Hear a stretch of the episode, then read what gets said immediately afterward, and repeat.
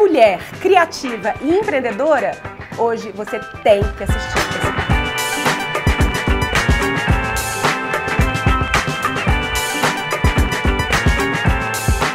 Oi, tudo bom? Eu sou Rafa Capai e esse é o já conhecido dessa internet Vamos que Vamos Convida, essa série onde eu converso com gente foda que me inspira sobre assuntos que nos interessam. Desculpa, muito esfarrapada para bater papo muito legal com gente assistindo, com você assistindo e participando também. Então, aqui não vale só assistir não. Eu quero que você participe do papo e para começar a sua primeira participação é já dar um joinha aí para saber que o assunto tá legal, que o tema tá legal, que a convidada é muito legal, que você curtiu, pra gente continuar no caminho. E hoje eu tenho Thaís Farage. Obrigada. Ai, que honra! Fiquei me sentindo com esse prólogo. que legal! Quem não te conhece, se apresenta para a audiência da Espaçonave. Então, eu sou Thaís Farage, eu sou consultora de estilo. É... Eu não sei se eu posso dizer que eu sou só consultora de estilo. Eu sou consultora de estilo, mas eu me considero muito empreendendo o tempo inteiro. É, eu tenho um Instagram onde eu tenho onde eu consigo estabelecer uma comunicação com outras mulheres. Eu falo muito sobre maternidade e carreira. É um assunto super é, atual na minha vida e por muito tempo, eu acho. E é isso, eu acho. O seu filho está com quantos anos? Três. Três anos. O que que. Vamos voltar um pouquinho lá pro. Vamos. É, porque você fez uma transição de carreira. A gente fez Sim. juntas o curso da oficina de estilo, de, de formação, de consultoria em estilo. E eu lembro que você tinha vindo, estava fazendo uma transição de carreira naquele Sim, momento, né? Eu vim de cinema, eu sou formada em cinema pela UF e eu trabalhei com cinema seis anos. E tava tudo bem, assim, na verdade. Eu era boa no meu trabalho, tava dando tudo certo, eu fazia os trabalhos que eu queria fazer. Mas aí começou a rolar duas coisas, assim. Primeiro eu mudei de São Paulo, do Rio para São Paulo, e aí o mercado era muito diferente, assim, o mercado de cinema no Rio é muito de cinema mesmo, e o de São Paulo naquela época era muito voltado para publicidade. Uhum. E eu nunca fui muito fã de fazer muita publicidade. E aí quando eu mudei para São Paulo, eu comecei a já ficar de mau humor, assim. E eu também, quando estava no Rio, eu estava num lugar de carreira muito confortável. Eu já estava há muito tempo, eu já conhecia todo mundo, eu já podia escolher um pouco os trabalhos que eu ia pegar. E aí, quando eu mudei pra São Paulo, tipo, meio... eu senti que eu ia ter que recomeçar, sabe? Qual a função no cinema que você fazia? Eu era assistente de direção de arte. Uhum. E aí eu, eu senti que eu ia ter que recomeçar e aí eu pensei, cara, se eu vou recomeçar, eu vou fazer outra coisa. Cara, mas é muito. Eu, eu nunca passei por uma transição de carreira, eu, claro que eu apoio um monte de gente, mas de onde. Que bichinho é esse, assim? Qual que é o principal incômodo que faz uma pessoa abrir mão de uma carreira estabelecida num, num campo que possivelmente você amava? Né, que ainda tem muito a ver com o que você faz, que é essa, essa parte visual de, de direção de arte. O que, que faz alguém começar de novo? Eu acho que é tipo terminar namoro, sabe? tipo, sei lá, você simplesmente chega uma hora e você sabe que não dá mais, sabe? Não é mais pra estar ali, que não tá bom mais. E cinema tem uma parada que é muito desgastante e que é você trabalha 12 horas por dia, 6 dias por semana. Então eu brincava que era tipo minha vida sem mim, sabe? Eu nunca fazia nada, não tinha tempo de ler, não tinha tempo de ir ao cinema, não tinha tempo de introspecção, sabe? Eu tava sempre filmando e o tempo que eu não tava filmando eu tava sobrevivendo, sabe? E aí também foi uma escolha de vida, assim, tipo, não, não quero viver assim. Eu amo cinema, assim, eu não, é, não era, eu não saí de cinema, e odeio fazer isso, não foi. Mas foi uma escolha de vida, assim, e também de acreditar que eu podia. É, eu tenho uma dificuldade muito grande na vida, que é eu não sei fazer o que eu não acredito, sabe? É, eu não sei se é uma dificuldade, não. É, hoje em dia, eu acho que é um grande. É, cara, eu sou meio kamikaze, assim. eu sou meio tipo. Sei lá, quando eu tinha 14 anos eu fui pra Inglaterra sozinha. E aí eu sempre falo que eu só me dei conta quando eu cheguei lá, sabe? Eu sou meio Fudeu, assim. Né? É, eu sou meio assim, tipo, chego, aí sei lá, resolvi largar e e, e, também, o meu, e assim, o último filme que eu fiz em cinema foi muito sofrido, sabe? Hum. Eu já estava muito de saco cheio, eu já estava muito cansada. E aí, no último filme, foi muito assim, eu não, não suporto mais viver desse jeito, sabe? E aí também foi um pouco isso, assim, é, eu não quero mais viver Não quero vida. mais isso, vou construir uma coisa que Sim. faça mais sentido pro meu estilo de vida. Eu nem sabia o que era, assim, eu nem eu lembro que eu voltei pra terapia nessa época, e assim, as pessoas normalmente guardam dinheiro, né? Falam, ah, daqui a um Isso ano que eu ia te perguntar, como é que você se organizou? Cara, foi muito louco, assim. Foi assim, eu fiz um filme que foi muito ruim. E filme, eles pagam, assim, paga é, pagando depois, né? Uhum. Você não, não é, enfim, daí eu, eu recebi, eu terminei o filme, falei, nunca mais vou fazer isso da minha vida. Aí recebi o meu último cachê, ainda precisei fazer uma. O meu último trabalho em cinema foi um clipe da Vanessa Camargo. que nem a Amazônia Camargo e a Vanessa, sei lá. Aí eu fiz esse clipe e aí eu falei, cara, aí eu guardei esses dois dinheiros e falei, não vou mais fazer. Mas eu não tinha dinheiro guardado, sabe? E, mas a minha vida era barata na época, assim. E aí eu fiquei em pânico, mas aí eu, eu comecei a procurar coisas parecidas, assim. Então, meu primeiro trabalho depois de cinema, eu fui trabalhar numa empresa que faz... É, eu trabalhava com direção de arte em uhum. cinema, né? E aí eu fui trabalhar com uma empresa que é de design de mobiliário para loja. Tá. Então fazia muito sentido com tudo que eu já vinha de cinema, com, com enfim, com a minha experiência de cinema, fazia sentido. Aí eu fiquei nove meses nessa empresa e aí durante esses nove meses eu fui fazer terapia.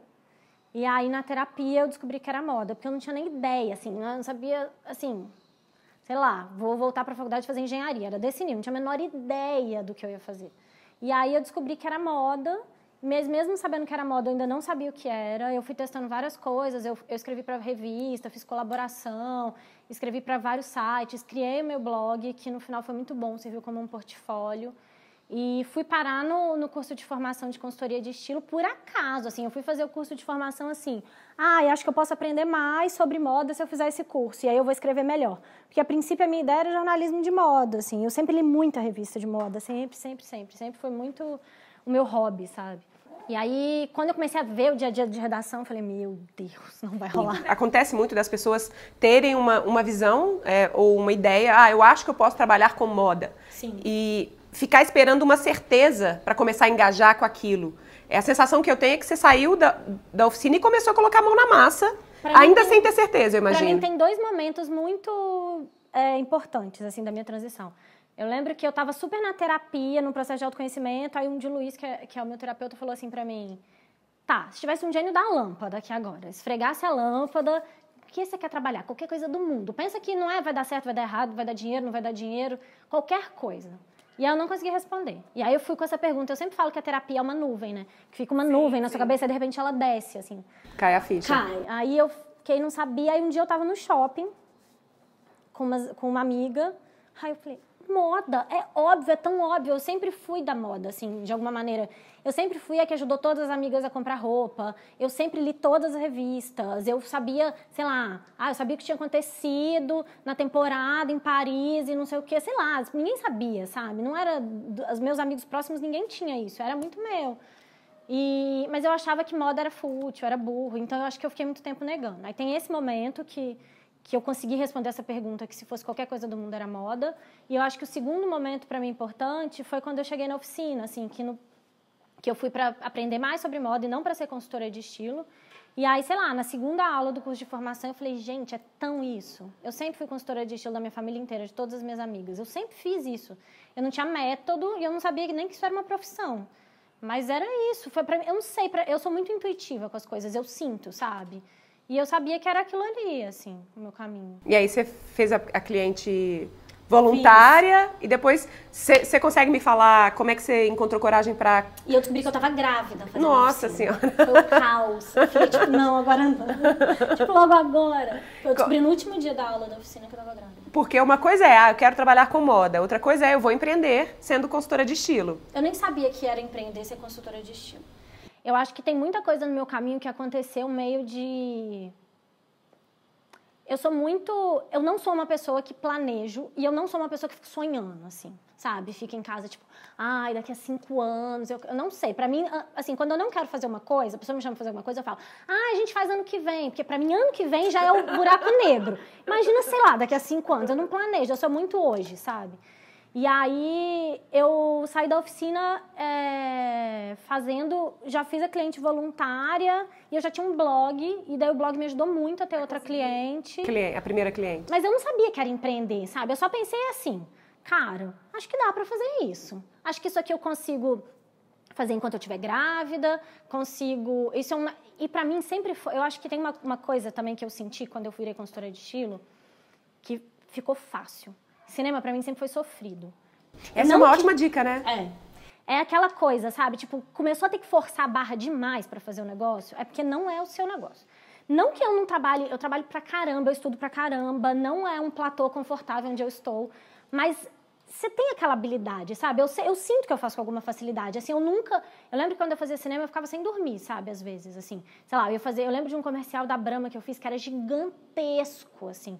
A gente tinha caminhão de objeto de arte, eu tinha, sei lá, seis caminhões de objeto, Nossa, que eu tinha que dar conta daquilo, era com a Juliana Paz, e então ela era super famosa, tinha uma mega equipe. Era, era muito punk, assim, eu não dormia, sabe? Eu, eu ficava muito nervosa. E eu nunca tive isso com consultoria de estilo, nem quando eu visto famoso, sabe? Eu, é um negócio que eu sei que eu vou conseguir fazer, assim. O que é que, para mim é muito claro, enfim, tô lá no seu Instagram é, sempre, para mim é muito claro é, como é que você construiu uma marca e tudo para mim hoje parece muito coerente. É, como é que foi esse processo? Ai, meu Deus, você é a pior entrevista de todas. Não foi muito intuitivo. Não, intuição não é ruim. Eu acho maravilhoso intuição. Cara, é, pra mim a, tudo vem muito da minha terapia. A, a, gente, a gente acha que intuição não é método. É. Intuição é método. É, é maravilhoso. É, é. A gente poder seguir o coração e em algum momento falar: caramba, isso fez todo sentido também estrategicamente pensando, né? Cara, fez. Assim, eu, eu para mim foi uma coisa assim, tipo, é isso, veio muito da terapia. Quando eu comecei a fazer terapia por causa da, da mudança de carreira, veio uma coisa muito grande de autoconhecimento, sabe? De quem eu era, o que, que era importante para mim. Então, isso que eu, que eu tinha falado, assim, de que eu não sei fazer o que eu não quero fazer. É, eu percebi isso na terapia, sabe? Eu faço, eu, por exemplo, eu pegava uma publicidade que eu não gostava do anunciante, eu ficava de mau humor, eu não queria fazer, eu me arrastava pelo chão, sabe? Tipo, eu ficava, ah, quero ir, tipo criança fazendo pirraça. Uhum.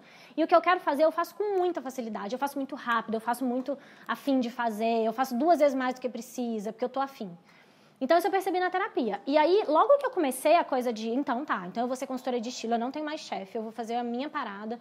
Logo que eu comecei isso, eu percebi que tinha que ser do jeito que eu acreditava. No seu formato? No meu jeito. Assim, eu parei, eu tenho uma coisa muito minha que é, eu não olho, pra, eu não olho em volta. Eu não sei o que as outras pessoas estão fazendo, eu não fico me comparando, eu sou meio tipo burro, sabe? Eu sou assim. Eu vou fazendo o meu e eu vou me, me avaliando. Alimentando. É, e leio outras coisas. Assim, é óbvio que eu olho, por exemplo, sei lá, o que a Rachel Zoe está fazendo, que é tipo uma stylist sinistra americana. Mas eu não fico olhando, por exemplo, as pessoas que são mais ou menos tipo eu em São Paulo porque eu acho que me tira do meu flow, sabe? Eu preciso, eu preciso ficar concentrada no, no que eu quero fazer. E aí é um pouco isso, assim, acho que esse é o meu método, sabe? É me escutar, assim, é me perceber. E, eu, e quanto mais eu faço as coisas que eu gosto e me posiciono desse jeito, mais as coisas dão certo, as pessoas também percebem. E, e, eu acho que hoje em dia a internet é muito sobre nicho, sabe? Tem um bilhão de canais, um bilhão de pessoas. Ninguém precisa me seguir. Então as pessoas que me seguem são as pessoas que, que realmente querem que você tem. E eu sempre, eu acho que o meu Instagram também começou a funcionar como marca quando eu passei a me colocar vulnerável, sabe? Isso é, é, enfim, você tocou nisso agora, vamos falar disso e depois eu trago a coisa do estilo mesmo, que eu sei que você tem muito Sim. conhecimento sobre isso para compartilhar. É, eu, eu te vejo nesse espaço de uma exposição de uma Super. parte da sua vida. É claro que eu imagino que você não não, não coloca tudo. tudo. mas uma parte dela. Como é, que, como é que você se sentiu confortável ou não é nada confortável ainda? É super confortável. Tá nesse lugar? É super confortável, assim. É, eu acho muito gostoso. As pessoas se conectam comigo, entende? Não tem outro jeito. Assim, as pessoas não vão se conectar com uma coisa fria, tipo revista, sabe? Passou essa época. É, e as pessoas. E eu não sei, eu tenho uma relação. Eu tenho muita amiga que veio da internet. Muita amiga, de verdade. Assim, que, eu, que ele vai na minha casa, que sabe para tomar um chopp, sabe? É, eu não sei, para mim é muito confortável. Para mim é muito mais fácil falar que hoje o dia tá uma merda do que ter que fazer uma foto feliz sorrindo e falar, ai, obrigada, sol. Eu não consigo, sabe? Se tá uma merda, tá uma merda. Eu não sei, foi num caminho natural, assim. E eu acho que também essa coisa de ter tido filho é, me fez. Eu comecei a seguir muito o Instagram de maternidade quando eu estava grávida. E, e, eu comecei a perceber que a maternidade traz um pouco isso. Você se expõe mais, uhum. é, você se conecta com as outras. Você precisa de ajuda, você precisa de, de saber que outra pessoa também está passando aquele perrengue. E eu acho que veio daí um pouco, assim. Eu falo que eu sou, talvez seja das pouquíssimas pessoas que acredita que a minha carreira deu muito mais certo depois de ter filho, sabe? Vamos falar de maternidade daqui a pouco também. Mas nessa história da exposição, você já se arrependeu de ter falado alguma coisa? A Cara, coisa já saiu pelo, pelo ralo? Eu nunca me arrependi de ter falado nada. Eu penso muito o que eu vou falar. Eu eu cuido muito para não expor as pessoas, assim. Então eu falo muito de mim, o que eu tô sentindo, o que dói em mim. Mas quando eu me separei, foi a, foi a única vez que foi muito difícil, assim. Porque eu recebi um monte de mensagem horrorosa, não horrorosa, assim, eu não tenho hater, meus seguidores são muito queridas, é muito raro eu ter mensagem ruim, mas horrorosas pro meu momento, sabe? Eu demorei três, eu já tinha separado há três meses quando eu contei, e eu só contei porque as pessoas começaram a perceber, o Rafael aparecia muito no meu Instagram, então as pessoas começaram a perguntar. Aí quando eu falei que eu tinha separado, eu falei, gente, separei, eu não vou ficar falando sobre isso, porque não é só sobre mim, uhum. mas separei e é isso. E aí eu comecei a receber um monte de mensagem assim, não, você não pode se separar, é, eu, eu, eu, meu, eu recebi uma que era exatamente assim, tipo, eu sou um casal, meu casamento é igual o seu, como é que você se separar e eu? E eu fiquei tipo, não, gata, não é igual. Deixa eu te contar, você nem me conhece assim, real, oficial. Tipo, você não conhece um pedaço. Esse pedaço que tá na internet é muito de verdade, mas é um pedaço. E aí eu recebia muita mensagem assim, Thaís, como que vai ser? O Miguel vai ficar muito traumatizado. Sei lá, foi muito. E, e aí foi muito duro, porque é muito sofrido separar, sim, sim, sabe? Sim. E ainda ter que receber, sabe, ainda ter que lidar com isso. Sim, sim. Foi a única vez que eu achei difícil, assim, estar tá na internet. Mas todas as outras bilhões de vezes legais compensam infinitamente, sabe? Eu não tenho muito problema de. Eu não tenho muita história ruim da internet para contar, sabe? Uhum. E é isso, assim, as minhas seguidoras, as minhas clientes diria que 80% vem do meu Instagram hoje em dia. É, vamos, vamos falar de estilo? Vamos. O que, é estilo? Pra você. Eu acho que estilo é muito Vamos mais. falar de estilo? Vamos estilo? Ai, meu Deus, essa eu não sei, né? então, eu gosto de pensar... Eu sempre falo, né? Que estilo é mais que roupa, né? É... Estilo é o jeito que você vive, são as coisas que você acredita, é como você se coloca no mundo, são as, as coisas que você escolhe, né? Tudo isso é estilo. E eu acho que, que, que roupa é, é, muito legal se ela consegue transmitir, ser mais um ponto disso na sua vida, sabe? Ser mais um, um pedaço de você de verdade que está no mundo, sabe? Não uma escolha que os outros fizeram. Uhum. Mas eu acho que estilo é o combo, sabe? Eu sempre falo, eu gosto muito de gente, assim, consultoria de estilo é muito sobre gente. E eu amo essa coisa da consultoria de estilo por isso. Eu entro na casa da pessoa, eu sei o que ela come, eu sei o que ela gosta de ler. É, eu sempre faço uma playlist para cada cliente, porque me ajuda, sabe, a entender a pessoa. Eu, eu gosto desse universo. E eu acho que estilo é isso, sabe? É o universo individual de cada um, assim. Como é que, como é que foi a, a sua construção de estilo pessoal? Eu sempre tive uma relação muito forte com visual e roupa, cabelo, maquiagem. Sempre foi, sei lá, eu fui uma adolescente tinha cabelo cor de rosa. Então já era um, já era uma escolha, né? E eu sempre quis ser diferente. Eu hoje em dia olhando para trás e vendo que as minhas escolhas sempre foram do tipo, ah, tá todo mundo usando isso, eu não quero usar, eu quero fazer uhum. diferente. E aí eu acho que depois que eu virei consultora de estilo, que eu aprendi as ferramentas, os códigos, eu consigo elaborar melhor o, o que que eu o que que eu gosto do diferente ainda, eu sou bem disso, mas aí eu consegui elaborar melhor qual diferente, por que diferente, é, diferente do quê?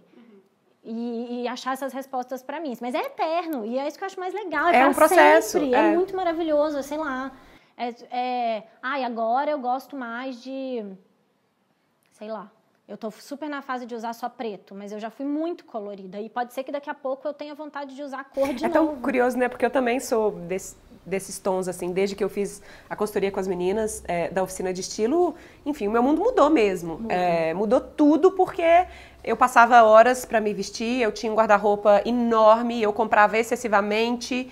É, eu... Você sente que também muda o olhar do tudo, pro mundo, assim, tudo. não é só pra roupa. Não. Tipo, você passa a olhar para as coisas de um jeito diferente. E, assim. e, e, facilita muito o processo de qualquer escolha. Sim. Né? Porque agora eu tenho muito mais clareza. Sim. Então eu entro numa loja. Você tem a ferramenta. Eu né? só entro numa loja que eu já sei que vai ter alguma coisa ali com a minha cara. Um, um, a, é, é uma espécie de, de processo de enxugar a vida. Né? Porque fica tudo mais mais Acho direto ao ponto. cada uma é uma coisa. É?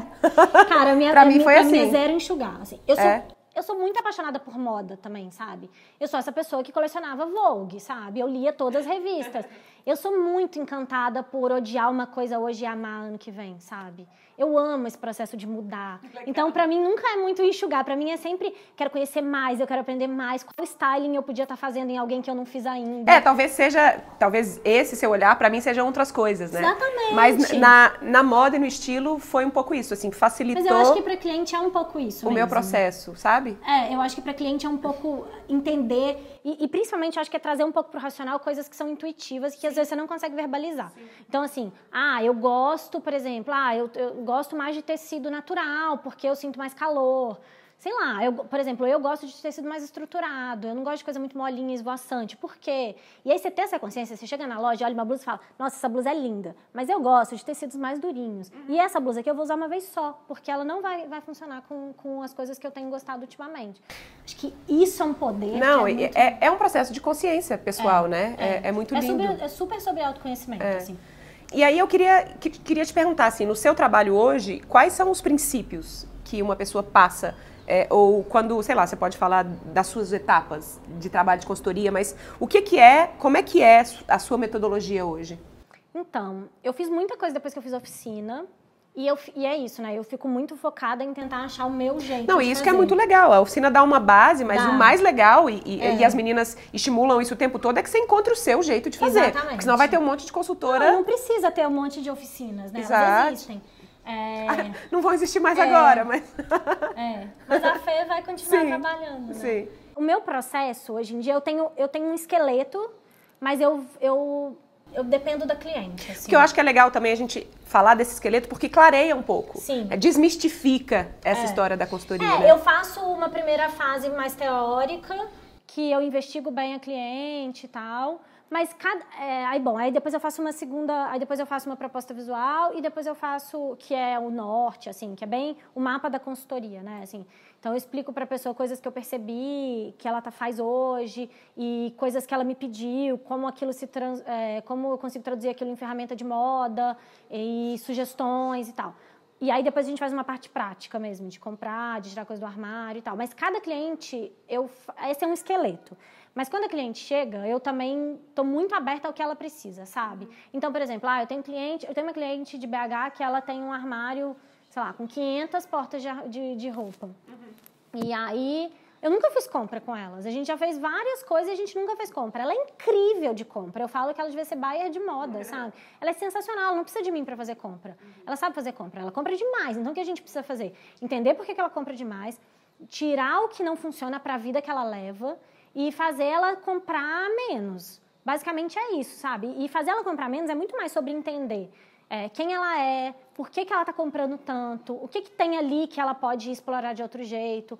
Ela compra muito, por exemplo, uma pessoa que compra roupa que não é para a própria vida. Por que, que compra roupa pra própria, que não é para a vida que leva? Uhum. Normalmente tem uma questão ali, sabe? Com a, com a um vida. desejo, uma Exatamente. vontade, sim. Ah, eu lembro que as meninas chegaram no meu armário e falaram: caramba, quanto brilho! De onde vem esse, pra que esse brilho todo? Eu adoro um paetê, adoro.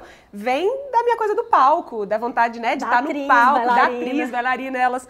Quando elas me falaram isso, eu falei, caramba, é um desejo aí meu de continuar explorando isso, essa parte de mim, assim, mais, sei lá, mais Beyoncé. Exatamente. Eu e eu não tinha noção disso. É muito legal, porque quando eu chego na casa da pessoa, eu, eu tenho um olhar que ela não tem. Eu consigo olhar para um todo de um jeito que ela não consegue. E eu digo isso porque eu tenho dificuldade de olhar para as minhas coisas.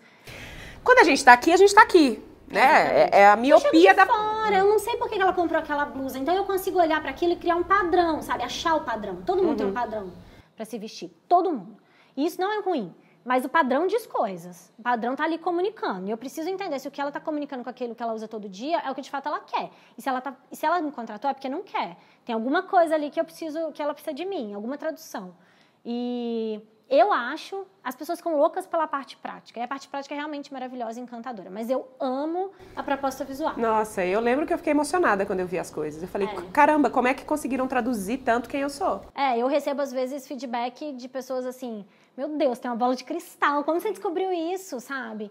E é isso, porque o seu universo diz.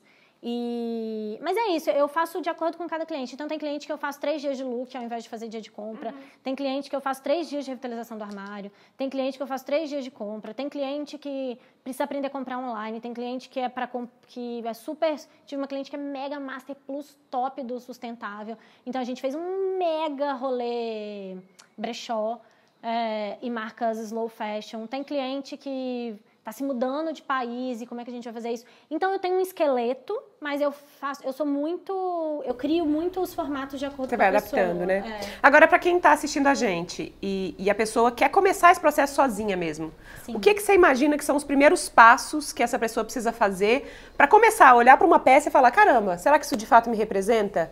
Eu acho que a primeira coisa é se observar a gente se olha muito pouco. Eu, toda cliente minha, eu falo que tem que fazer um exercício. Tem dois exercícios que eu sempre peço para as minhas clientes. O primeiro é Se olhar todo dia no espelho por cinco minutos, pelada. E não é do tipo se olhar no espelho assim, ai, achei uma celulite, ai, eu odeio minha bunda, ai, eu odeio meu peito. Não é se olhar, a gente não sabe o tamanho que a gente ocupa no mundo. A gente não sabe. Eu entro na casa das pessoas, todo mundo tem roupa de tamanho errado, todo mundo. Porque a gente não se olha, a gente, a gente tem essa coisa do corpo, né, de, de ter questão e tá sempre achando problema. Então a gente não se olha, a gente não se conhece. Tem que se conhecer. A roupa vai em cima do corpo. Então você tem que ter muito uma sensação. Você talvez tenha menos isso porque você veio do. Ah, eu é eu, eu super engordei ao, nos últimos anos. Sim. Então, para mim, quando eu era muito magra, eu me enxergava muito gorda, né? Tem, um, tem um, um problema de dismorfia que o balé, enfim, Super me trouxe, né? é. Uhum. E eu tenho roupa, não tenho mais porque tá lá embaixo para ir pro joelho, mas eu uhum. tinha roupa até mês passado guardada. Desde a época da consultoria estava em mala, porque eu não sabia o que fazer com aquilo, do 36 e agora é o 50. E eu já não tô no 50 mais, tô caminhando pro 46. Então, tipo, então, assim, outro dia minha irmã falou comigo: desculpa, mas você está usando roupa errada, porque você está usando roupa muito larga. É. Essas, essas pele, essa pele de fora aqui foi porque Juliana me puxou a orelha. Beijo, Juliana. Ela falou: não, você está usando, você tá usando roupa errada pro seu tamanho, né? Então, assim, quem, é. quem, quem flutua muito de peso também, eu acho que isso fica ainda mais Não, e louco. assim, exatamente. Quem flutua muito de peso é muito mais difícil, mas ninguém sabe de maneira geral. Eu já tive cliente, juro por Deus, que usava, que comprava roupa 40, eu cheguei na casa dela, ela era tamanho 34, sabe? Eu falava, mas por que você está se escondendo dentro da roupa? E ela nem percebia, ela só falava, ah, porque eu gosto de larguinho. Eu falava, não, isso não é larguinho, isso é um balão. Larguinho é outra coisa, vou te uhum. mostrar uma modelagem larguinha. É, então é isso, eu acho que tem essa coisa, então, se olhar cinco minutos no espelho todo dia e olhar com carinho, sabe? Tipo, olha com carinho, sabe? Olha para você, se percebe, vê o seu tamanho de verdade, sabe? Entende você no mundo, assim. Acho que essa é a primeira coisa. E a segunda coisa que eu acho que é muito legal é fotografar as roupas que você usa. Não precisa publicar, não precisa nada, mas quando você consegue fotografar e colocar uma do lado da outra, você consegue ver um padrão ali. Você legal. consegue ver coisas que você está repetindo, você consegue ver coisas que você. Aquilo que você usa mais, né? Que Exatamente. Ou então, por exemplo, você às vezes usou a roupa, aquela roupa num dia, não gostou, mas não sabe por que, que não gostou. Daí, quando você vê várias fotos, às vezes você consegue achar o problema ali. Você fala, ai, ah, não gostei, porque aquela, sei lá, aquela saia ficou subindo, ou então porque, nossa, agora olhando a foto eu vi que realmente essa saia e a blusa não combinaram. É, ou então, ah, os dois tecidos eram iguais, eu não gosto quando eu uso dois tecidos iguais. Então, eu acho que, que é isso, assim, o primeiro passo é se conhecer, então precisa se investigar, sabe? Você só vai saber comprar melhor, se vestir melhor, montar looks melhores com o que você já tem, se olhando, sabe? e, e, a gente vive numa sociedade que é muito contrário. A gente olha muito para fora, né? Uhum. A gente olha pro, pouco para dentro, mas não rola. Precisa olhar para dentro. Massa. Vamos falar de maternidade, empreendedorismo, uhum. tudo junto e misturado. Uhum. Como é que você se organiza para dar conta de tudo, sendo mãe? Eu falo que eu tenho um, um pequeno glimpse, assim, um pequeno piscar de olhos de, de, de começar a imaginar como é a vida de uma mãe empreendedora. Eu não faço ideia e eu tenho certeza que eu só teria certeza disso se eu fosse, ou se eu desejasse ser mãe em algum momento. Sim. Porque vocês são heroínas para mim. Como é que vocês conseguem? Cara, eu acho que antes de responder como eu faço, eu preciso dizer que eu já sou uma pessoa muito privilegiada. Claro. Então eu já tô na bolha das pessoas. Da bolha da bolha. Da bolha, sim. Assim, é. Tem um livro que eu indico muito para maternidade e carreira, tem dois eu, que as editoras até falam que eu, que eu vendi metade dos livros no Brasil. que é tem um livro da da Shonda Rhimes que eu amo, que é o Year of Yes, e ela é mãe de três meninas e ela é mãe solo mesmo porque ela adotou sozinha e ela fala muito sobre isso também. E tem o da Sheryl Sandberg do Facebook. Sim, eu. É, minha próxima pergunta é sobre isso, né? Porque ela fala lá que você só pode ter cinco coisas: família, é, Ai, me lembra Ela agora. é cartesiana, né? É. A bicha analítica. Ela é do dinheiro. Você tem que, você tem que escolher. Eu não sou assim tanto. Mas, enfim, eu acho que é, o que as duas falam em comum e que eu acredito é que você precisa de ajuda. Ninguém vai conseguir fazer sozinho. E também a gente precisa, acho que mulheres Empre... mulheres que trabalham, mulheres empreendedoras e mesmo mulheres que estão em casa se dedicando a cuidar dos filhos e da casa precisam entender que a gente não é Mulher Maravilha. Não abraça esse título, porque não é bom. É porque é um título muito gostosinho para uma sociedade patriarcal te tuchar tudo, entendeu? Então não, não vai dar, não vai dar para fazer tudo. Paciência, não vai dar. E eu acho que é isso, eu acho que a minha grande dica, assim, é escolher o que você não vai fazer, sabe? E o que, que você escolheu? O que, quais são as suas prioridades? Eu não prioridades? vou ao cinema, por exemplo que é para mim uma coisa dolorida, porque eu sou formada em cinema, eu amo filme, mas não dá tempo, assim, eu vejo filme na, na Netflix, na HBO, Go, e é o que tem, é o que dá para fazer. É, eu vejo poucos meus amigos, muito menos do que eu gostaria, mas também não dá tempo. Eu não consigo ter uma super vida social. Eu quase não saio à noite, assim. Eu não, eu não tenho tempo na vida de fazer uma balada, de ficar uma noite inteira acordada e ainda precisar dormir no dia seguinte. Sabe? Não dá, não cabe. É muito difícil isso para mim. Eu agora voltei a fazer exercício, mas eu fiquei um tempão sem fazer exercício e eu ainda só consigo fazer duas vezes por semana. E o que, qual que é a sua escolha? Eu faço funcional. Porque eu moro num prédio sensacional, que tem uma, uma comunidade de mães incríveis, e a gente contratou uma pessoa para ir lá fazer o funcional. Que Então, eu legal. só consigo porque é lá. Por isso que eu tô falando, assim, então eu, eu, já, eu já chego, no, assim, eu já começo de um lugar de muito privilégio. Total, total. Então, é muito difícil para mim dizer, não sei como todo mundo faz, mas eu acho que também tem uma chave de organização, assim. Então, por exemplo, eu faço supermercado online, tenho tempo de ir no supermercado. Eu faço online porque eu consigo botar o Miguel para dormir e fazer o supermercado depois. E esperar chegar. Mas para isso tem que ter uma organização, porque não pode, assim, o supermercado demora, sei lá, 24 horas para entregar. Então não pode ser, ah, preciso de hoje comida. Não, não pode. Mas é isso, precisa se organizar, sabe? E precisa escolher o que não vai fazer. E realmente não vai dar para fazer tudo. Eu não tenho uma frustração disso. Eu entendo que tem gente que fica frustrado, sabe? Eu não tenho essa ilusão de conseguir fazer tudo. Então talvez por isso eu me frustre menos, assim. Como é que é a sua rotina? Eu não tenho essa, muita rotina. essa que eu vou fazer. Não, tá muito demais, gente. Estamos ao vivo? Você tem gato, não tem? Tenho, me engano. Ei, pessoal! Amo gato. Como é que é a sua rotina? De mãe empreendedora, criativa, Caótica. caótica. Eu não tenho rotina. Não consigo dizer que eu tenho rotina. Isso é inclusive uma coisa que eu quero ter, mas que não vai ser esse ano ainda.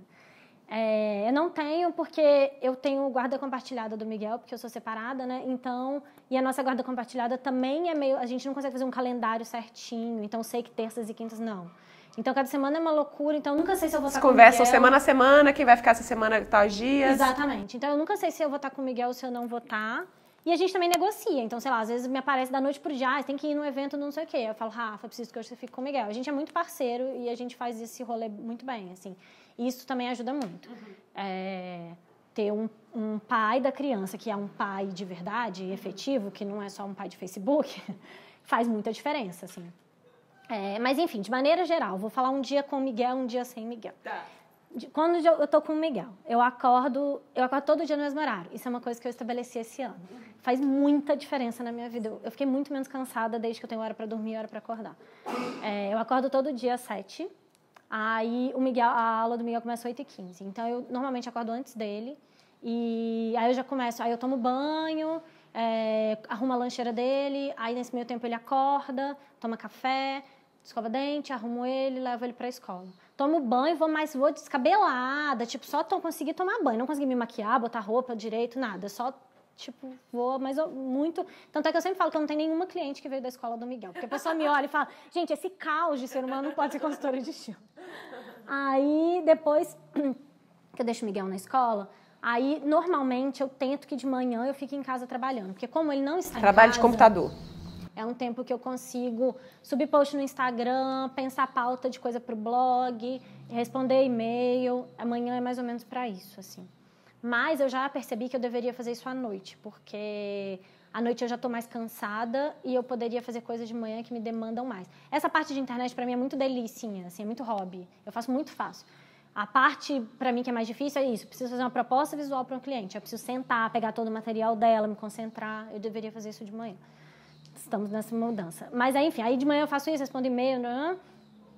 aí busco ele na escola, almoço com ele, e aí à tarde ele fica com a babá e eu saio para trabalhar. Aí saio para atender cliente, não sei o que tal. É, faço, faço coisa com marca, à tarde, sei lá. É isso, meio fora de O que casa. pintar de, É. de reunião, de, de atendimento, e etc. Exatamente. E aí à noite, aí normalmente volto para casa, umas seis, seis e pouca, coloco o Miguel para dormir e continuo trabalhando, porque não dá para meu dia acabar às seis e pouca, eu tenho muita coisa para fazer. É, aí eu chego, normalmente eu chego em casa, dou banho, jantar, ponho o Miguel para dormir e aí continuo, aí começo a trabalhar de novo. Aí eu trabalho até meia-noite. Caraca. É, é. Eu não quero, assim, não acho que é o único jeito que é pra fazer, não acho que o meu jeito. Eu, acho, eu, eu ouço. Isso também é uma coisa que as pessoas falam muito na internet. Meu Deus, você é louca, você trabalha demais. Eu acho que cada um tem que encontrar A sua o medida, ritmo, claro. né? Assim, o que você consegue fazer com constância. E o que eu tenho percebido também, e o nosso próprio ritmo muda. Muda. Teve épocas do meu negócio que eu precisei estar muito mais Exatamente. Presente. que o negócio tá muito acontecendo, Sim. eu preciso fazer, não dá pra não fazer, sabe? É isso. E aí, quando eu tô sem o Miguel, a única coisa que acontece é que eu continuo acordando às sete, mas aí eu não vou pra... Não levo ele na escola, eu já começo a trabalhar, tipo, oito eu já tô sentada no computador. E, e aí, mas eu busco ele na escola todos os dias, a não ser que aconteça alguma coisa excepcional. O normal é eu buscar ele na escola sempre, almoçar com ele, e aí depois de tarde eu saio. E a única coisa também é que eu não volto seis horas. Daí eu consigo até ficar até mais tarde, ir para evento. Aí, às vezes, nesse dia que eu estou sem o Miguel, eu consigo encontrar algum amigo, jantar com alguém. Um Os date. meus amigos precisam. É. É, os meus amigos precisam me encontrar no, no- no- nas refeições, assim. Tipo, ah, vamos almoçar. Ou então, tipo, domingo, vamos brincar com o Miguel na pracinha. É esse o meu rolê, sabe? Não, não dá pra ser tipo, ai, vamos fazer um... Não, não vamos. Não vou conseguir fazer um mega evento.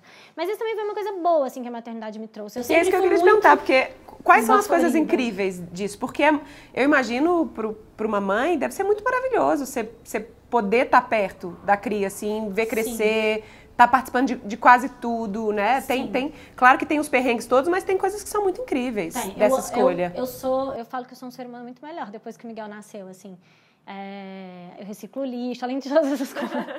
ah, é, é muito bom, cara. Eu acho que o Miguel me trouxe muito um senso de precisa ser feito e precisa ser agora. E não vai ser perfeito e supera. Porque é isso, assim, nasceu o neném, tem que mamar, e tem que tomar banho, e tem que botar uma roupa, tem que. Ele vai começar a berrar, não vai ter tipo, ai, daqui a pouco. Não, meu amor, é agora. E eu sempre fui um pouco assim, mas o Miguel me fez isso, me trouxe isso vezes 20, sabe? E por isso que eu falo que a maternidade ajudou muito na minha carreira. Porque eu tinha uma coisa de achar que eu nunca estava pronta. Então, assim, ah, eu preciso fazer mais um curso. Eu preciso fazer mais uma formação. Que é, eu acho que é super comum de nós Acho é- é, mulheres, que é, é bem bem. feminino. é. quando chegou o Miguel, não dava tempo. Tipo, ou eu fazia, ou eu não ia fazer, não ia dar tempo. Sei lá, por exemplo, eu sempre quis ir estudar na Itália, moda. Não dá, eu tenho um filho, eu não consigo ficar um mês, nem com ele lá, nem com, sem ele. Imagina ficar um mês sem o Miguel. É, E aí precisa ser sem o curso da Itália. Aí quando der eu vou fazer, sabe? E eu vou fazendo tudo meio junto. Eu fiquei grávida no- na, na- na oficina. Eu atendi cliente com até, sei lá, acho que quatro dias antes do Miguel nascer. Eu já era uma barriga desse tamanho e eu só podia ir em lugar que tivesse banheiro, porque eu fazia xixi de cinco em cinco minutos, sabe? Então, acho que a maternidade me trouxe isso um pouco, assim, precisa fazer, precisa fazer agora e não vai ser perfeito. E eu acho que com o passar do tempo eu também fui ficando menos frustrada com o não perfeito, sabe? Então, por exemplo, antigamente eu jamais toparia fazer exercício duas vezes por semana, porque é pouco, porque se não for três não funciona. Hoje em dia, tipo, ah, eu só consigo fazer duas vezes, eu vou fazer duas vezes e tá ótimo, assim. Eu já sinto que fez diferença, sabe? Na minha vida, no meu humor. É isso. Também tem que aceitar um pouco as limitações, sabe? É... Eu, hoje em dia, eu sou quase apegada já às limitações, assim, tipo... Eu, eu tenho Trabalha carinho. com elas, né? É, eu tenho carinho, eu tenho muito carinho pela minha vida, sabe? Eu acho que eu tenho muita sorte de poder trabalhar de casa. Com o que é, você curte. Com o que eu gosto, de fazer o que eu amo. E é isso, assim, eu às vezes vejo outras consultoras de estilo que podem fazer milhões de coisas que eu não posso, sabe? Então, por exemplo, ano passado eu fiz um eu fiz dois eu dei dois workshops, um workshop de estilo voltado para mãe e um workshop de estilo para o estilo no trabalho. E aí, cara, eu só podia faz- viajar com o workshop nos finais de semana que o Miguel tava com o Rafa. Então, sei lá, me ligava uma empresa e falava, ah, ia ser ótimo se você pudesse estar aqui depois de amanhã. Eu não posso estar lá depois de amanhã. E, e eu amo o que eu faço. Eu sou dessas pessoas. Eu não sou workaholic, eu sou work lover. Assim, Eu sou, tipo, amo o meu trabalho. Posso falar sobre isso até. Posso não dormir, não comer. Eu amo. Eu realmente adoro o que eu faço. Mas. e então isso me frustra, sabe? Assim, não é que não dói, dói.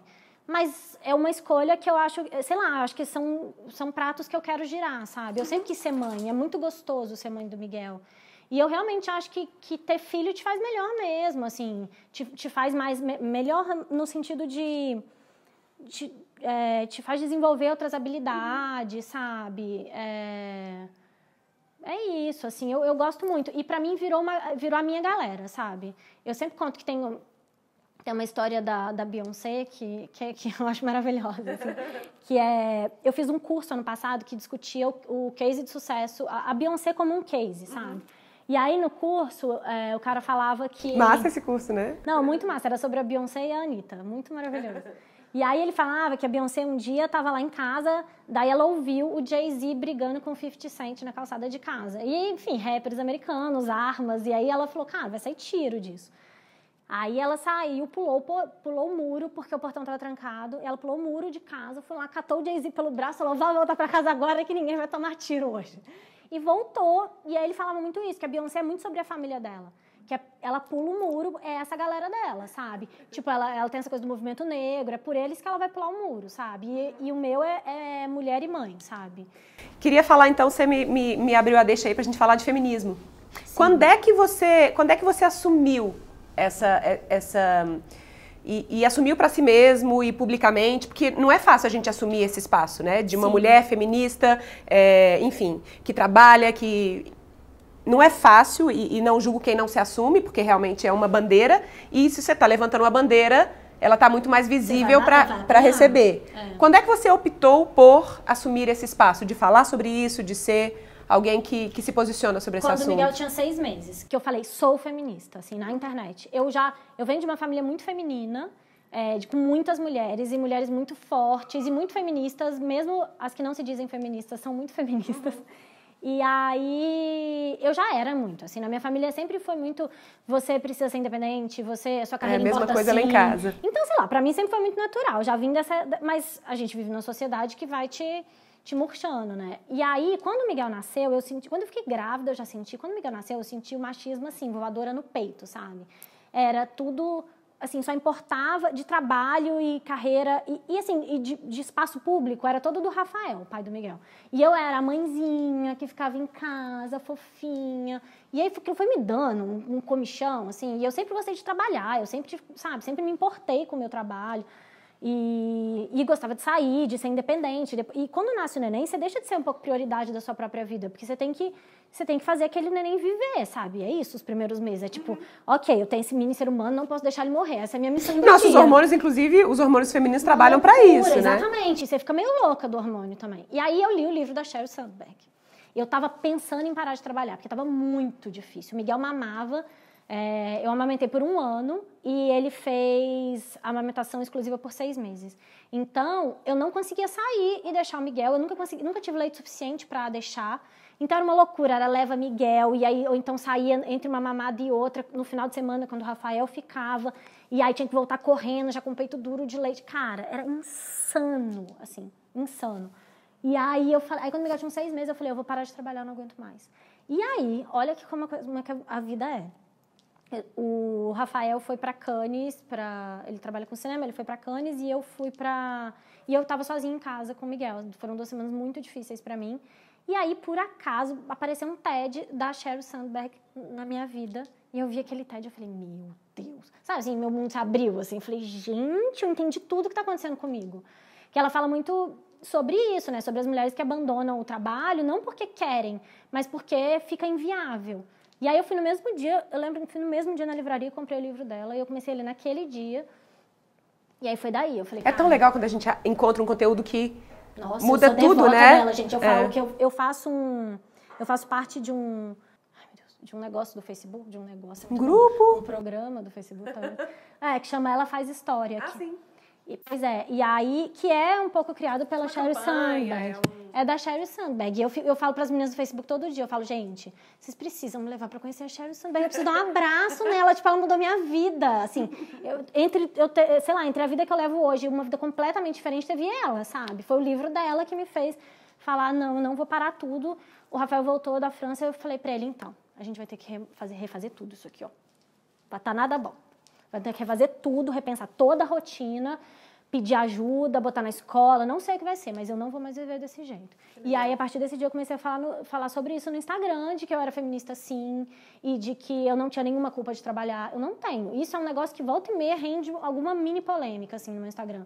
Que mãe tem que ser culpada, né? Então, mãe tem que ir trabalhando, ir pro trabalho, mas se chicotear. Uhum. Não me chicotei. Amo meu trabalho. Adoro deixar o Miguel na escola e ir trabalhar. Acho uma delícia estar com ele, acho uma delícia trabalhar.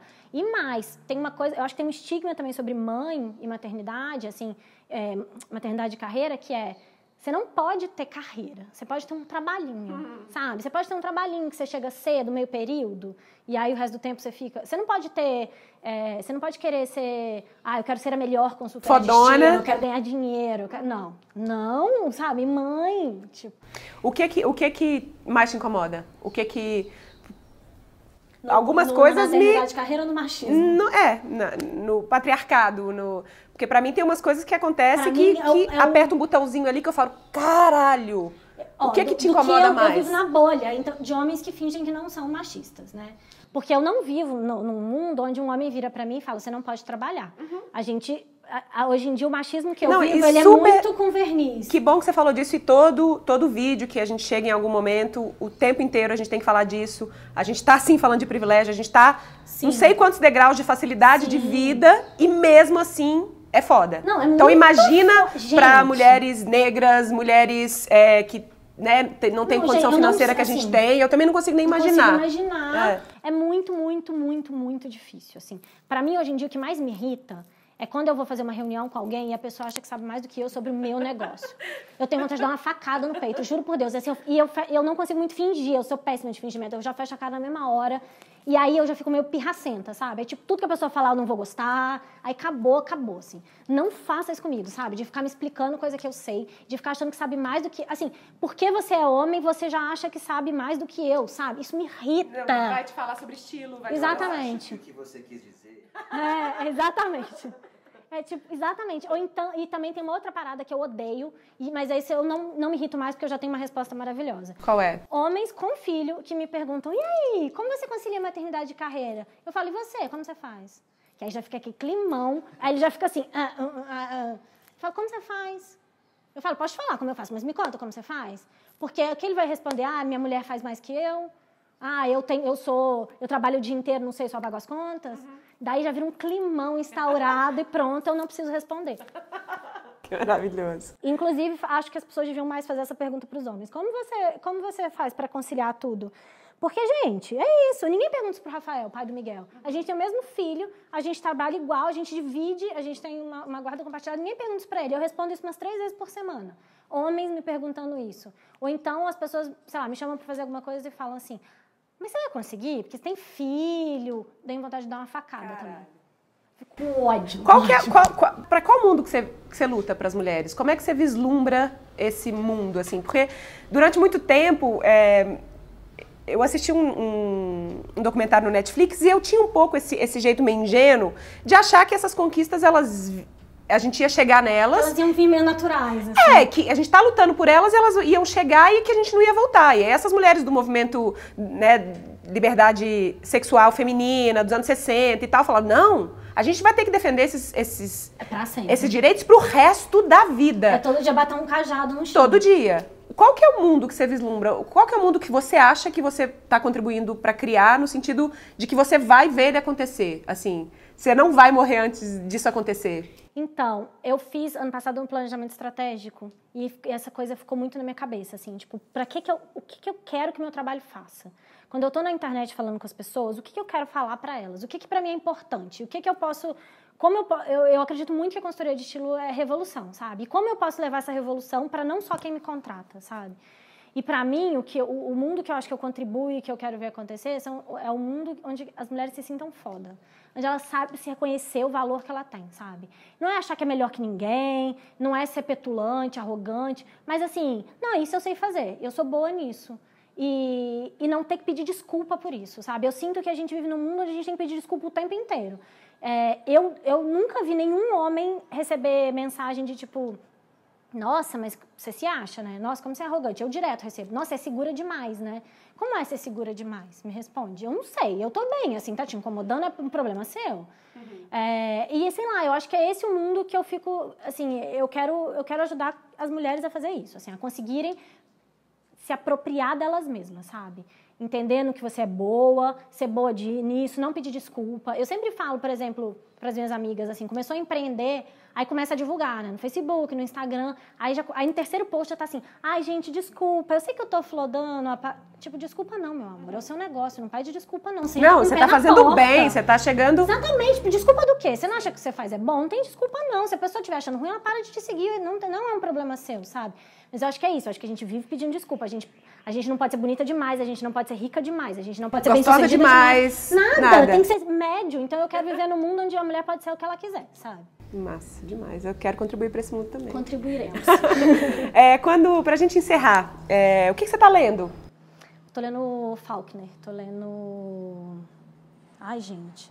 Deu um branco no homem. Você manda pra gente depois. Vai tá, tá aqui, ó. Nesse momento tá aqui embaixo. Gente, como pode? Som e Fúria, a vida é feita de som e fúria. Som e fúria é Ah, nossa, um dos fúria, melhores espetáculos de teatro que eu já vi na vida. É, eu também. Daí eu, é do, do, do Felipe Rich. É. Mudou minha vida. Eu Minha tenho uma também. mega história com essa peça. Assim, Eu eu também. amo Felipe Rich. Eu já, tipo, já fiz, já fiz a Tiete várias vezes. Mudou minha vida e assim, é um. é- Super. tá entre os meus 10 espetáculos mais incríveis Eu da vida. também. E o segundo, meu, esse pra mim é o melhor da vida, porque foi uma época que eu morava em Leopoldina, eu me sentia muito sozinha, incompreendida no mundo. E aí eu vim pra São Paulo por acaso, tava essa peça em cartaz, eu vi e a minha vida. E aí eu falei, gente, existe um lugar pra mim no mundo. E a segunda peça que mais mudou a minha vida, que também é do Felipe Rich, que é com a Fernanda Montenegro, da Simone de Beauvoir. Viver Sem Tempos Mortos. Que eu saí de lá, assim, catatônica, porque é, é, com é sobre... É um monólogo da Fernanda Montenegro contando os diários da Simone de Beauvoir. E eu nem sabia que era Simone de Beauvoir nessa época. Eu saí de lá, fui ler Simone de Beauvoir, e aí também é isso, né? Abriu o mundo, né? É. É, é muito legal quando isso acontece. É, quem. A gente tem um monte de mãe empreendedora que segue a gente. É, a mãe, sei lá, ou não empreendedora ainda e desejando empreender, assim. O que, que você acha que é um, um passo inicial para quem está querendo usar seu talento em função de servir, de se expressar e, e- e querendo empreender? Porque tem isso muito, né? Elas elas acreditam que não é possível. Elas acreditam que é. E é difícil, eu não tô falando que não é difícil, mas é possível. Tem gente fazendo, você tá fazendo. Tem gente na favela fazendo, né? Tem, Tem, todo tipo de mulher tem, empreendendo. tem. Então, assim, o que, que você diria que é o primeiro passo para quem tá nesse, tem o desejo, tem um talento, quer colocar esse talento no mundo, mas tá perdidão? Cara, eu acho que. Ai, posso falar três coisas? Eu sou muito prolixa. É, eu acho que é o seguinte: eu não sei se é a primeira coisa, eu vou fazer sem, sem hierarquia. Eu acho que tem uma coisa que é o seguinte: faz qualquer coisa, pelo amor de Deus. Eu Começa, tenho- né? Eu tenho um É. pânico de gente que fala. Tipo, para, não fala nada, não gasta essa energia, sabe? Senta e faz alguma coisa. Senta e faz alguma coisa, nem que seja do tipo, preciso ler um livro para pensar mais sobre isso, preciso pesquisar o mercado do que eu vou Preciso fazer. sentar, fa- tomar um café com alguém que já fazia, Exatamente, qualquer faz coisa. alguma coisa, move a energia, sabe? Faça alguma coisa. Precisa começar a fazer. A segunda coisa que eu acho que tem que tomar cuidado com o empreendedorismo materno é que mãe fica tentando muito empreender dentro do muito Do universo materno. materno, assim. assim. Então, tipo, sei lá, tem 30. mi- Ai, eu vou ser presa depois que eu falar isso. Eu vou ser expulsa dos movimentos maternidade e carreira, mas eu vou falar assim mesmo. Tem, sei lá, 30 mil marcas de sling, gente. Eu não sei se existe mais espaço no mundo para marcas de sling, entende? Então também tem que dar uma pesquisada no que tá rolando. Vai numas feiras, se é produto, né? Vai numas feiras. é, tenta pensar um pouco o que, que você pode fazer que só você pode fazer, sabe? É, é muita coisa do autoconhecimento, né? Então, quando eu virei consultora de estilo, eu ficava pensando muito isso, assim. Por que, que a pessoa vai me contratar e não vai O que que é só meu, né? pessoa? É, o que, que eu tenho que é só meu, que é de especial? E eu acho que tem que encontrar um, ri- é, um ritmo e fazer com constância. Então, assim, não adianta trabalhar 12 horas num dia e chegar no dia seguinte e dormir o dia inteiro porque você ficou exausta porque trabalhou 12 horas. Mãe vai ter que conciliar mil coisas. Então, se o jeito que você consegue é fazer três horas por dia, faça três horas por dia, mas faz três horas por dia todo dia. É, uma amiga uma vez me falou isso e foi o que mudou para mim toda a minha carreira, toda a minha vida, é fazer com constância. Eu consigo trabalhar muitas horas. Pode ser que daqui a um ano eu não consiga mais, mas agora eu estou num momento que eu consigo trabalhar muito. E às vezes eu vejo as pessoas meio afoitas assim na internet comigo, sabe? Nossa, como você consegue fazer isso? Meu Deus, como você consegue? Você faz tanta coisa. Eu falo, não, não, não se compara, sabe, com o outro. Vai no seu ritmo. Quantas horas você consegue? Faz todo dia. Qual a sua constância? Você só consegue trabalhar depois que seu filho dorme? Então vão dar três horas. Então, trabalha essas três horas, sabe?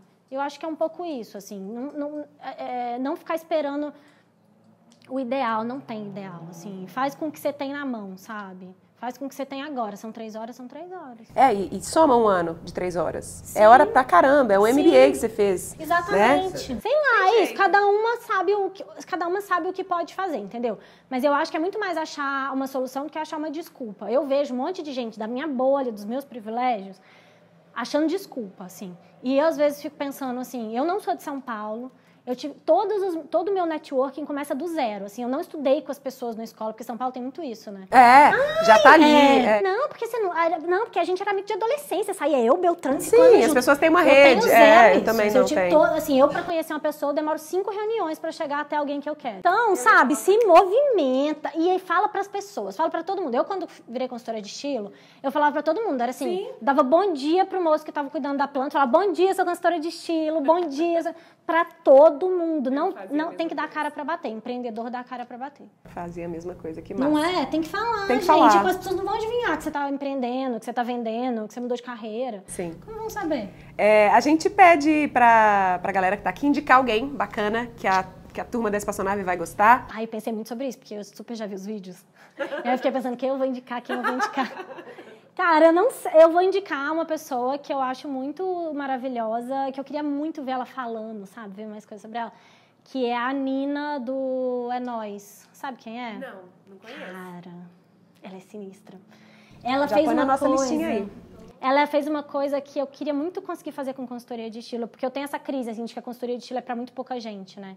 Isso é uma crise na minha vida, assim. E aí, ela fez uma coisa que é, ela criou uma escola de jornalismo dentro do Capão. É uma escola de jornalismo voltada para quem é da periferia, sabe? E a ideia dela, pelo que eu já li sobre ela, é que daqui a pouco ela possa sair e deixar que a escola seja deles mesmo e que eles é, administrem, cuidem e tal. Eu nem sei se ela chama de escola, mas eu acho ela sensacional, foda. Quero, queria muito ver ela aqui. Agora é hora do seu jabá, como é que a galera te encontra, seu conteúdo, o que, que você recomenda. Então, meu Instagram é arroba Farage. Eu tenho um site que tem muito, muito, muito conteúdo. E que eu acho também muito legal. Eu tento sempre produzir conteúdo de qualidade, porque é isso. Se a pessoa não pode me contratar, ela pode ir lá e ler coisas legais e, e ir fazendo, é, que é taisfarage.com.br. E é isso. Qualquer coisa, manda um e-mail também, que é contato.taisfarage.com.br. Obrigada, foi ótimo. Ai, obrigada, amei. Muito bom. muito sucesso pra você. Pra nós. Esse foi o VQV Convida com a Thaís Farage. Foi incrível, né? Então eu já quero te convidar para participar e, é claro, a Thaís está convidada também para voltar aqui nos comentários e ver o que a galera vai falar. E a minha pergunta para você hoje é: que mundo você está construindo para nós mulheres? Seja você mulher, seja você homem aqui na nossa audiência, eu quero saber o que, que você In between também. In between, é. In between and beyond, né? A gente tem É. aqui no, no. Não era essa hora, mas tudo bem. A gente tem aqui no banheiro da espaçonave homem, mulher e todo mundo entre E além. e além. Ai, muito bom. É isso. Maravilhoso. Homem, mulher, quem quer, qualquer. Genderless. qual- É, genderless. É, a minha pergunta para você é: como você está contribuindo para um mundo melhor para as mulheres? Hoje, essa é a nossa pergunta. E também te convido a assinar a minha mensagem de bordo, a minha newsletter semanal, onde eu compartilho coisas, mas eu só conto por lá. Ou seja, você só vai ficar sabendo se você se inscrever. Um beijo, câmbio. Obrigada. Beijo, obrigada. Desligo. Quer decolar sua ideia e transformar paixão e talento em negócio? Então fica de olho porque a nova turma do programa online Decola Lab começa em breve. Para ser avisado em primeira mão, acesse www.decolalab.com.br. Te vejo lá!